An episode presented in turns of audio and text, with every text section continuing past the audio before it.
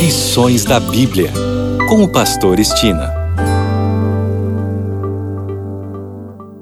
Olá, aqui é o Pastor Estina no seu programa Lições da Bíblia.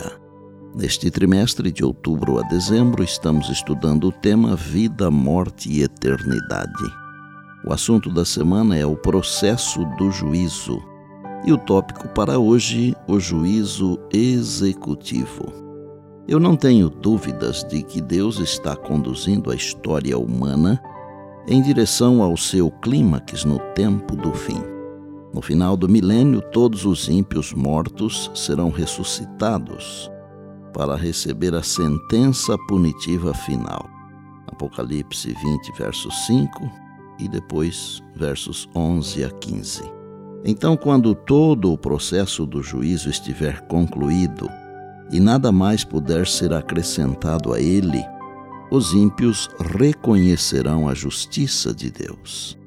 A história do pecado permanecerá por toda a eternidade como testemunha de que a existência da lei de Deus se acha ligada à felicidade de todos os seres por ele criados.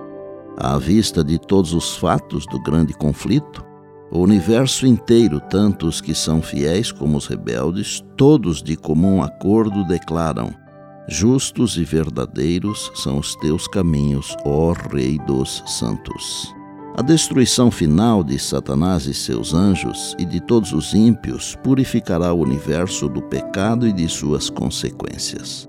E contudo, mesmo a destruição final dos ímpios é um ato de amor de Deus não apenas pelos santos, mas também pelos próprios ímpios. Eles preferem morrer a viver na presença de Deus, que é um fogo consumidor para o pecado, Hebreus 12, 29. Almejariam fugir daquele santo lugar. Receberiam alegremente a destruição para que pudessem se esconder da face daquele que morreu para redimi-los. O destino dos ímpios é determinado por sua própria escolha. Sua exclusão do céu é fruto da própria decisão deles e será um ato de justiça e misericórdia da parte de Deus. Assim, a aniquilação final do pecado e dos pecadores, em contraste com a teoria antibíblica do sofrimento eterno no inferno, é uma punição justa e proporcional para o mal cometido. Ela também confirma que o pecado teve um começo e terá um fim. Então todo o universo retornará à perfeição original antes que o pecado, o mal e a desobediência surgissem misteriosamente e sem nenhuma justificativa.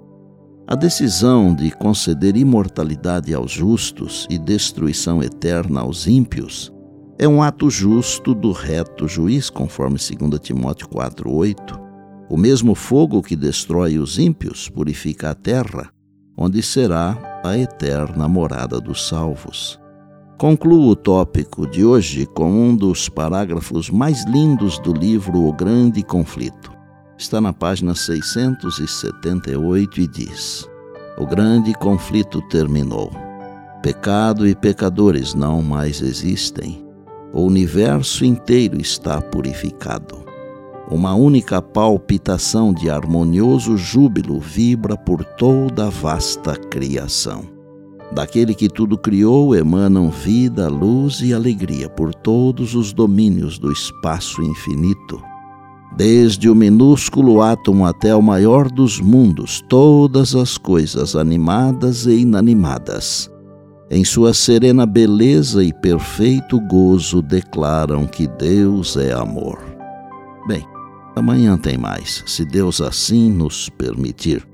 E disse Jesus: Examinais as Escrituras, porque julgais ter nelas a vida eterna. E são elas mesmas que testificam de mim, João 5,39. Eu sou o pastor Estina e este é o seu programa Lições da Bíblia, diariamente com você, pela graça e misericórdia de Deus.